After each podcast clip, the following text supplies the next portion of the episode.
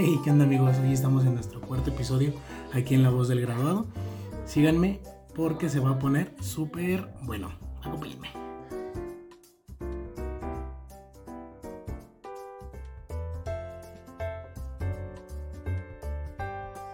¿Qué onda amigos? Hoy tenemos una invitada que nos dejará con bastante hambre para ir a comer después de que acaben de ver este video. Está con nosotros Leti Díaz. Hola, ¿Cómo estás Leti? Bienvenida. bien, gracias. Qué bueno, qué bueno. La neta es que me empezó a dar un buen de hambre. La neta, espérame tantito, ahorita vengo. Es cierto, amigos. bueno, pues hoy hablaremos, amigos, sobre la carrera en gastronomía. Leti eh, nos dará eh, todos los detalles, ya que ella es licenciada en gastronomía. Eh, Leti, cuéntanos, ¿tú por qué decidiste estudiar licenciatura en gastronomía? Bueno, para empezar, honestamente no era como mi primera opción porque yo ni siquiera tenía claro qué era lo que quería estudiar. Entonces, pues en mis tiempos eh, se daban como esas tipo, este, como expos de todas las universidades y te explicaban cuáles eran las carreras y todo eso. Entonces, ahí fue donde yo descubrí gastronomía. Y eh, había una escuela que se llamaba, el, que se llama todavía el claustro de Sor Juana. Entonces yo dije, "Ay, claustro. yo quiero ir a esa escuela, yo quiero ir ahí, ¿no? Bueno, pues mi papacito querido no me dejó porque pues obviamente era en la Ciudad de México y pues nosotros radicamos acá en, Toluca.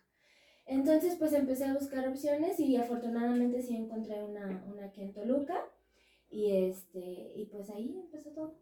Ok, pero, o sea, ¿decidiste gastronomía porque era la que viene de escuela o, o ya te llamaba a ti la atención? No, en ese momento, eh, con la explicación que me dieron, yo dije, oh, esto está interesante porque me explicaron que pues era una manera de conocer otros países, de conocer otros lugares, Sí, claro. conocer costumbres, qué es lo que come la gente. O sea, no es nada más vas y preparas un platillo, sino hay muchísimas cosas detrás de esta carrera. Entonces, yo dije, "Mm, esto me agrada, me gusta.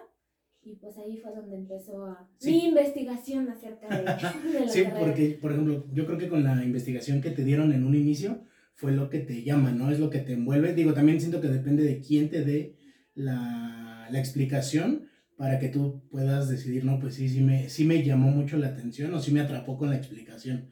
Sí. Y eso de conocer otros países, pues está súper chido. Sí, la verdad es que sí. Hay muchas cosas muy interesantes, igual también conocer de vinos, porque pues no nada más es, es la, la comida, sino muchísimas cosas, este, ves antropología, bueno, infinidad. Ok, bueno, y una vez que tú entraste, ¿seguías teniendo el mismo panorama que tenías de fuera de? De si, si, si me llama la atención, si quiero terminar, si quiero continuar. Sí y no. Te voy a decir por qué. Al principio, pues obviamente, pues todo es como muy teórico, o por, por lo menos en la escuela que yo estudié, así. Al principio todo era como mucha teoría, mucha teoría. Te digo, antropología, química, nutrición, muchas cosas que a veces la gente se imagina que ni siquiera eh, pasa por nosotros, ¿no? Hasta en la familia me hacen el- la broma de que mi semestre de pozole, ya sabrás. Sí, ¿no? Reprobaste tercer semestre, pozole. Exactamente, pero no, la verdad es que hay muchas materias y hay mucha teoría al principio. Pero a mí lo que me, lo que marcó un antes y un después en mi carrera fueron las prácticas profesionales. Esa escuela, afortunadamente, desde un principio te da prácticas profesionales. Entonces, ah, como a mitad de, no, ya terminando el primer semestre, fueron las primeras prácticas que tuvimos. Entonces nos llevaron a un hotel y entonces ahí es donde se te abre un panorama totalmente distinto. Eh, hubo muchos eh, chavos con los que yo estudié que pues decidieron no continuar a partir de esas prácticas porque pues te, te das un golpe con la realidad muy cañón, muy muy cañón porque definitivamente no es lo mismo que estás en la teoría en la escuela o que porque déjame te platico que hasta los cortes de las verduras los hacíamos con regla porque así te ¿Cómo crees? Sí, Dos centímetros de lechuga. Exactamente, sí, sí, sí. Una zanahoria tiene que estar de, de un centímetro por cinco o cosas así por el estilo. Entonces, pues el ir a un hotel y ver cómo son las cosas en realidad, pues sí es, Sí te abre como otro panorama, ¿no? sí, definitivamente. Porque a fin de cuentas ahí ya estás, siento que ya estás como en la realidad a lo que te vas a enfrentar. Porque en la escuela pues sí te enseñan, ¿no? En lo que dices de la cortar las verduras como hasta con regla. No te lo van a enseñar en el restaurante, ¿no? Ya estando en la cocina es házmelo y házmelo en friega. Sí, y lo más rápido que puedas. Y en ese momento no les importa el tamaño y rápido. Y son cajas y cajas y kilos y kilos de lo que haya que cortar. Entonces, sí te digo, sí fue un golpe crudo con la realidad. Pero yo dije, no, sí, sí, sí, no importa si me gusta. Porque pues sí, o sea, fue, fue muy pesado. Fueron solamente cinco días y bueno, yo regresé como si hubiera ido a Via Cruz. ¿Y no lloraste? ¿No, no, no sentías como mucha presión? ¿No te pusiste mal? Sí, claro que sí. Muchos regresamos muy mal de esas prácticas porque te digo, es, o sea, ver cómo son realmente las cosas. Era, pasábamos con, se le llaman cambros a donde tú pones toda la comida. Pasabas con tu cambro, con tu uniforme, obviamente muerta de calor porque estábamos en Extapas y Guatanejo. No. Y la gente feliz en la alberca disfrutando y tú pasando con tu cambro sufriendo. Sí, claro que sí fue súper difícil, súper difícil. Pero te digo, o sea, hay, también hay, hay sus recompensas y hay otras cosas mucho más importantes que creo que sí, sí tienen más peso que obviamente el, el que sea tan, tan difícil esta carrera. Sí. Porque aunque la gente no lo crea, la verdad es que sí es, sí es bastante difícil, es muy matada, porque son muchas horas de trabajo. Sí, digo, yo la verdad es que cocino muy poco, pero obviamente no se compara a lo que hace un chef, claramente. Hago porquería y media. Este, pero bueno, qué bueno que a lo mejor eso para ti fue como un, más allá a lo mejor de todo el estrés, de toda la presión, siento que tú, por lo que me platicas, creo que lo tomaste para bien, Sí. ¿no? Entonces eso creo que no a todos les favorece o les pasa cuando van a hacer sus prácticas y menos con el tipo de presión que manejan. Digo, solamente lo he visto como en programas, en películas y me imagino que ha de ser parecido. Nunca he estado directamente como con un chef en la cocina. eh, entonces, pues no sé, solamente como pues por películas o programas. Sí. ¿Vale? ¿Tú ahorita eh, ejerces tu carrera? Tengo mi negocio propio, tengo una, un- una página en internet y me manejo a base de pedidos. Yo en este momento me dedico solamente a la parte de pastelería. Pastelería, mesas de dulces, mesas de postres, galletas, todo ese tipo de cosas es lo que manejo por el momento. Ok. Entonces estás más enfocada a la repostería. Sí, Ok. eh, ok. ¿Y cómo se llama tu, tu negocio para que Se la gente llama- vaya y los siga? sí, claro que sí, se llama Dolce Bocadito, así lo Ok. encuentran. Amigos, sigan a Dolce Bocadito. eh, síganlo en sus redes sociales. Y les voy a dejar unas fotos.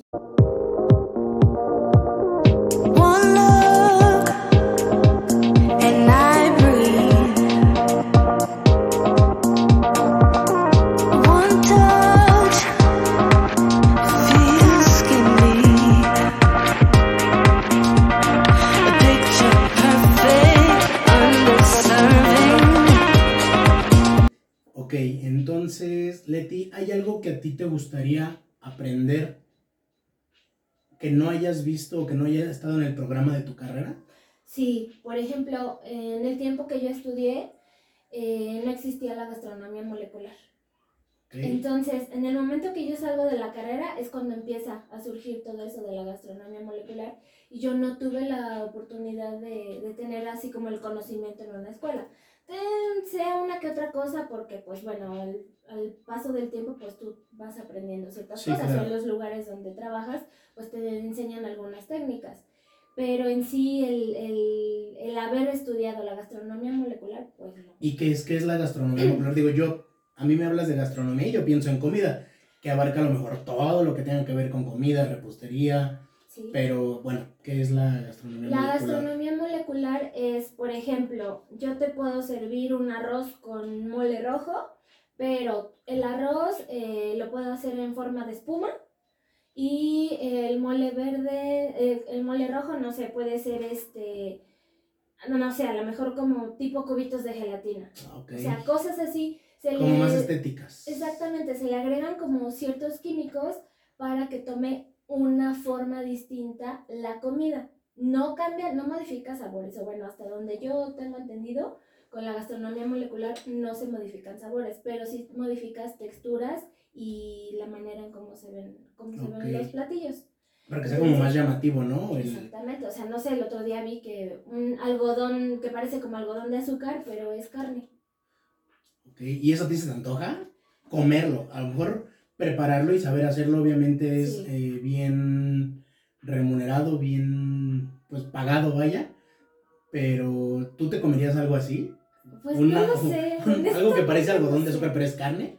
No sé, la verdad honestamente no sé. Creo que sí me falta bastante el, el conocimiento en ese tema. Tal vez ya aprendiendo, el, el- adquiriendo el conocimiento, pues tal vez ya te pueda yo contestar esa pregunta porque la verdad no sé. Digo, hay muchos platillos que se ven muy bonitos, ¿no? Y como se ve tan bonito, pues dices, ay, no, no me lo quiero comer. Entonces, pues no sé, tal vez yo, yo también caería en esa situación. Ok, si ¿no? se me No sé. antoja. Exactamente. Ok, muy bien. Eh, estando en esta carrera de gastronomía, a fuerza, por ejemplo, en el trabajo, en el área laboral, ¿tienes que saber hacer de todo o hay algo en lo que tú te puedas especializar de, no, pues yo voy a hacer solo de cocina, yo voy a hacer solo de repostería o no sé si hay alguna especialización en específico a la que únicamente te puedas dedicar? Ok. Eh, una cosa es licenciatura en gastronomía y otra cosa es eh, estudiarla como de manera técnica que te recibes como chef, por decirlo de alguna manera. Entonces, tú como licenciado en gastronomía tienes acceso a todas las ramas porque tienes adminis- eh, manejas administración, manejas derecho laboral, química, nutrición, todo. Entonces, tú puedes estar en el área este, de los sommeliers, que son los que se dedican a los vinos, puedes estar en el área de servicio, que es como gerente, este, como capitán de meseros, o sea, directamente con los clientes, o en la parte de, de la cocina, dirigiendo un hotel, o sea, en, to- todas. en no todas forzosamente tienes que estar como de lleno en la cocina, No, no forzosamente. que claramente lo vas a saber hacer, Sí, pero a lo mejor en lo que te vas a, pues llamémosle especializar, no es estar en la cocina. no. Ok, muy bien. Y aparte de eso, pues obviamente si cada quien, pues sí toma como su... Bueno, yo no le digo especialización, yo lo veo como que no todos somos buenos para todo. Por ejemplo, Claro. en mi caso, yo amo la repostería, la pastelería y, y sé que mi pasión la puedo como plasmar en lo que hago. Pero, por ejemplo, yo me considero muy mala para hacer comida en grandes cantidades. Ok, como para sé. cuando hacen misas, ¿no? Y para todo el pueblo. Exactamente. No, no, eso no es mi fuerte. Lo sé hacer. Lo sé hacer, lo sé costear, sé cómo se prepara, sé que, que... Sí, sé ser Todo el tema de la hacerlo. preparación, ¿no? Exactamente. Pero no es lo que a mí me gusta. Entonces, yo creo que si cada quien toma el rumbo de lo que más le gusta, de lo que más le apasiona y de lo que más le, le envuelve de la carrera. Porque te digo, hay, por ejemplo, hay varios que pues saben perfectamente cocinar, eh, cosas de pastelería, de repostería, de vinos, todo, pero no les gusta, sino lo que a ellos les gusta es el contacto con los clientes. Entonces se van hacia el área administrativa, servicio, todas esas, esas partes. ¿Tú crees que al menos en el ámbito de la cocina te tenga que gustar forzosamente para que lo hagas bien? Si no te gusta, ¿lo puedes hacer mal? Mm, qué buena pregunta. Porque Pues yo creo puede que ser, tienes... porque mira, también hay otra cosa interesante en esta carrera. Hay mucha gente que no estudió y que empezó desde abajo. Por ejemplo, eh, siendo la balosa.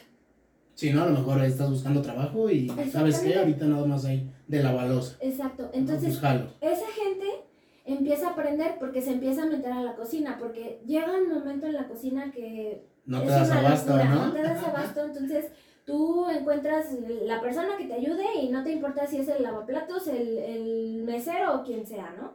Entonces, a base de eso, mucha gente que empieza lavando la losa empieza a escalar y empieza a aprender y empieza a, este, a tener todo el conocimiento de un restaurante, por ejemplo, del restaurante donde trabajan.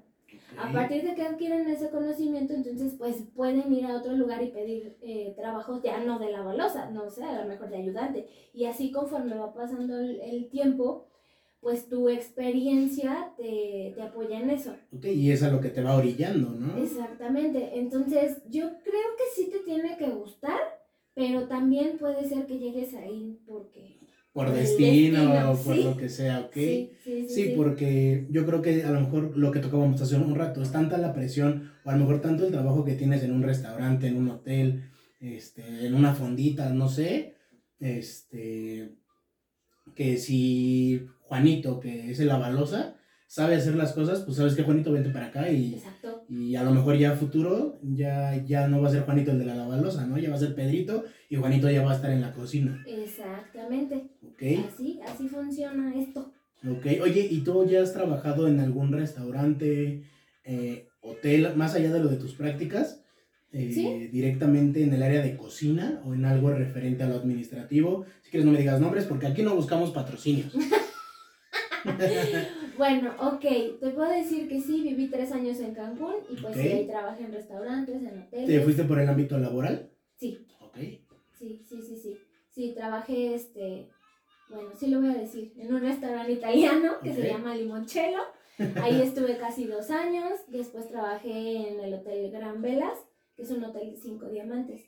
Eso también es, es algo interesante porque pues no todos los lugares no aprendes lo mismo, no se manejan igual y en cada lugar en el que tú trabajas pues es totalmente Diferente. diferente y aprendes muchas cosas. Sí, claro, yo creo que aunque estés en cinco restaurantes, en 10 hoteles, en el área de cocina, obviamente es diferente. ¿Por qué? Sí. Porque pues todas las personas son diferentes o somos diferentes y a lo mejor en un lado te vas a encontrar compañeros bien ojéis, jefes bien manchados, como Sí. a lo mejor el tranquilo, el sí está bien, no pasa nada, ¿no? Así es. Ok, ¿y hay algo que de lo que te pudieras haber arrepentido de estudiar esta carrera? No, Ok, hasta el momento no. o sea, 100% enamorada de la gastronomía. Sí, mira, sí no te voy a mentir que, por ejemplo, ahora que manejo mi propio negocio, pues sí hay días en los que pues son muy, muy malos y otros muy, muy buenos. O sea, no, no te puedo decir que tengo una estabilidad al, cien- al 100%, pero no, no me arrepiento de nada. Ok. Digo, mm, claramente también es, te deja buena lana, ¿no? Buen- Sí. Es bien pagado. Sí, no. Porque, por ejemplo, hay lugares, o por ejemplo aquí en Toluca, pues no es bien pagado la gastronomía. Es de los peores lugares donde pagan. Entonces, si, si alguien se empieza a dedicar a la gastronomía realmente por el aspecto económico, que realmente quieran ganar mucho dinero, pues es irte a un lugar turístico. Y a, otro lado, claramente. O sea, Sí, sí, sí. no sé, O, la digo, ciudad, la Ciudad de México. posibilidad, pues a otro país, pues también. La Ciudad de México, ¿consideras que hay México, buen nivel? Sí, Sí. Sí, pero yo considero que sí, más por ejemplo donde haya playa, es muchísimo más. Ok. Sí, digo, hay muchísimo turista, ¿no? Y no nada más de México, viene mucho extranjero. Así sea Acapulco, este, Oaxaca, no sé. Sí, por Creo que en todas las playas ahí hay en Cancún, mucho extranjero. sí, ahí en Cancún veía europeos, chinos japoneses, este, españoles, australianos. ¿Quién más dos? Mucho tacataca. iba mucho tacataca, aunque quién sabe por qué, pero sí, iban muchos. Creo que hasta más que los europeos. Sí. Estadounidenses, pues sí, también mucho. Bueno, muy bien, muy bien, Leti. Ahorita tú qué consejo le podrías dar a las personas, llámense jóvenes, adultos, que quieran estudiar gastronomía? ¿Qué consejo les puedes dar? A lo mejor un consejo bueno, un consejo malo, pero ¿qué te gustaría que ellos vieran antes de poder elegir la carrera para que no a medio camino, o sea, ya no quiero, ya no puedo, adiós? Ok, mira, como te comentaba, eh, afortunadamente en, en mi escuela desde un principio nos daban lo que son las prácticas profesionales. Yo creo que un buen consejo es buscar una escuela que desde un principio te lleve a eso. Porque te digo, es toparte con la realidad 100%. Porque desde el momento en que tú empiezas a trabajar y ves cómo son las cosas, entonces ahí es donde, yo creo que ahí es donde uno decide si realmente quiere esa carrera o no. Porque si no, si no te dan la oportunidad de, de salir, de conocer cómo es realmente el ambiente, puedes terminar la carrera, puedes este, empezar tu primer día de trabajo y al otro día ya no vuelves. Sí, claro, porque como lo mencionamos hace rato, la escuela a lo mejor te enseña lo práctico, lo teórico, pero no te enseñan los madrazos que te vas a llevar afuera. No, y yo, y yo creo que a lo mejor no nada más en gastronomía, sino en cualquier otra carrera. Lo más allegado yo creo a la realidad es cuando empiezas a hacer tus prácticas, Sí. en cualquier carrera, ¿no? Sí. Entonces, está bien ese punto que, que la... En primera que te guste, ¿no? Esa escuela o que te llame, pero que te den como la misma... te lleven por el mismo camino, a lo mejor en donde tú estudiaste, el tema de las prácticas como luego, luego, o que tuvieran como mucho acercamiento al ámbito laboral, eso está súper chido. Sí, Sí, sí, sí, definitivamente yo creo que sí es lo principal. O por lo menos eh, en lo que yo tengo de experiencia en mi carrera, yo creo que si yo no hubiera desde un principio visto cómo eran las cosas, sí, yo creo que sí me hubiera dado un... El patatús. Sí, sí, sí, me da el mimiski. Y para eso no hay medicina. Ni para el mimiski ni el patatús. Así es. Bueno, pues muy bien, Leti. Muchas gracias por haber estado aquí hoy con nosotros. La verdad es que estuvo muy a gusto. eh, nunca había platicado como de lleno sobre la carrera de gastronomía o en el tema de chef. Este, y pues hasta hambre, ta- hasta hambre te da. Pero bueno, amigos, hasta aquí los puntos claves para poder elegir lo que es licenciatura en gastronomía y puedan tener un panorama más amplio, amplio de a qué se están enfrentando. ¿Vale? E igualmente ya saben que me gusta saber aquí en los comentarios qué carreras, qué temas, qué tips o qué cosas quisieran saber referente a la vida universitaria. Me lo pueden dejar acá abajo y nos vemos en la siguiente. Hasta luego. Gracias, Leti. De nada, bye.